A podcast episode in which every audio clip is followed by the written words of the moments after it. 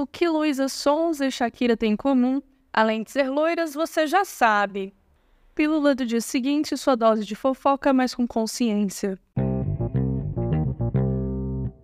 Para os madrugueiros e espectadores de Ana Maria Braga, ligar a TV e, em vez de ver uma receita de bolo de chocolate, se deparar com uma traição é uma surpresa.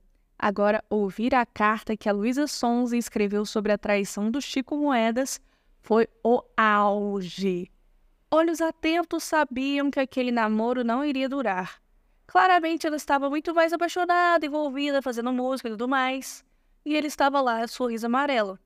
Mas para mostrar que a instituição Homem é Burro, mesmo sendo comunista e fazendo jus ao nome esquerdo macho, ele resolveu tudo da pior forma.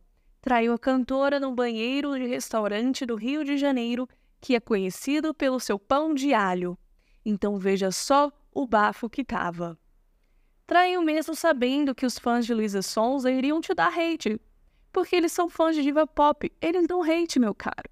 E eles não só deram hate, como vazaram seu WhatsApp, enviaram para WhatsApp e fizeram sua conta do Instagram cair. Nem Casemiro Miguel escapou do hate, sendo que ele não tem nada a ver, ele é só amigo do Chico.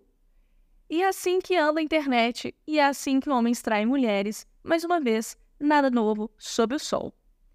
Houve quem disse que a carta lida na Ana Maria Braga foi para acobertar o processo de racismo que foi arquivado no dia anterior.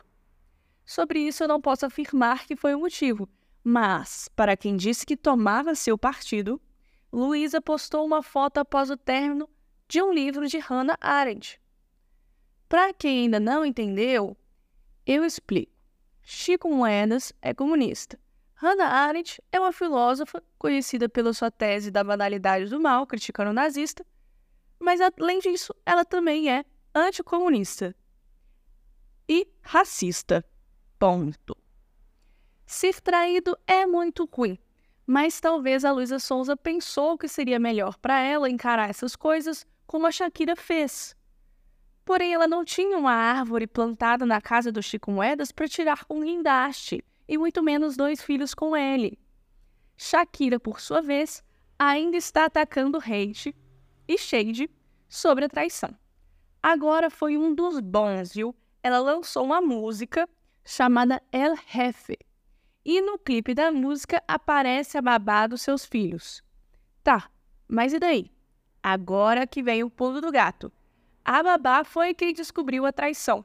Ela que percebeu que estavam comendo a geleia da Shakira e contou tudinho para ela.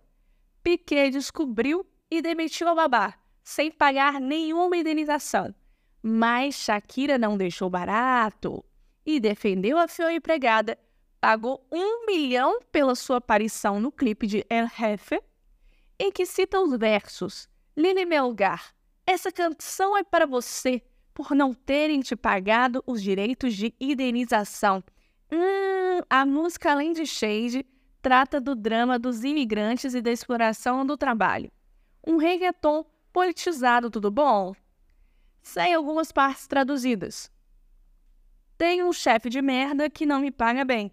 Eu chego a pé e ele em uma Mercedes-Benz. Pra quem não pegou, o chefe aí é o Piquet, tá? Agora outro verso. Minha mãe sempre me dizia que estudar garantia tudo. Estudei e nada aconteceu. Que vida dura. Trabalho mais do que um condenado, mas transo menos do que um padre. Não rime em português, mas em espanhol fica bonito, tá bom? E com esse verso, Shakira destrói a falácia liberal de é só você se esforçar que você consegue. Porque sabemos que não é bem assim, não é mesmo? E quem diria, né? Shakira, terror de Hannah Arendt.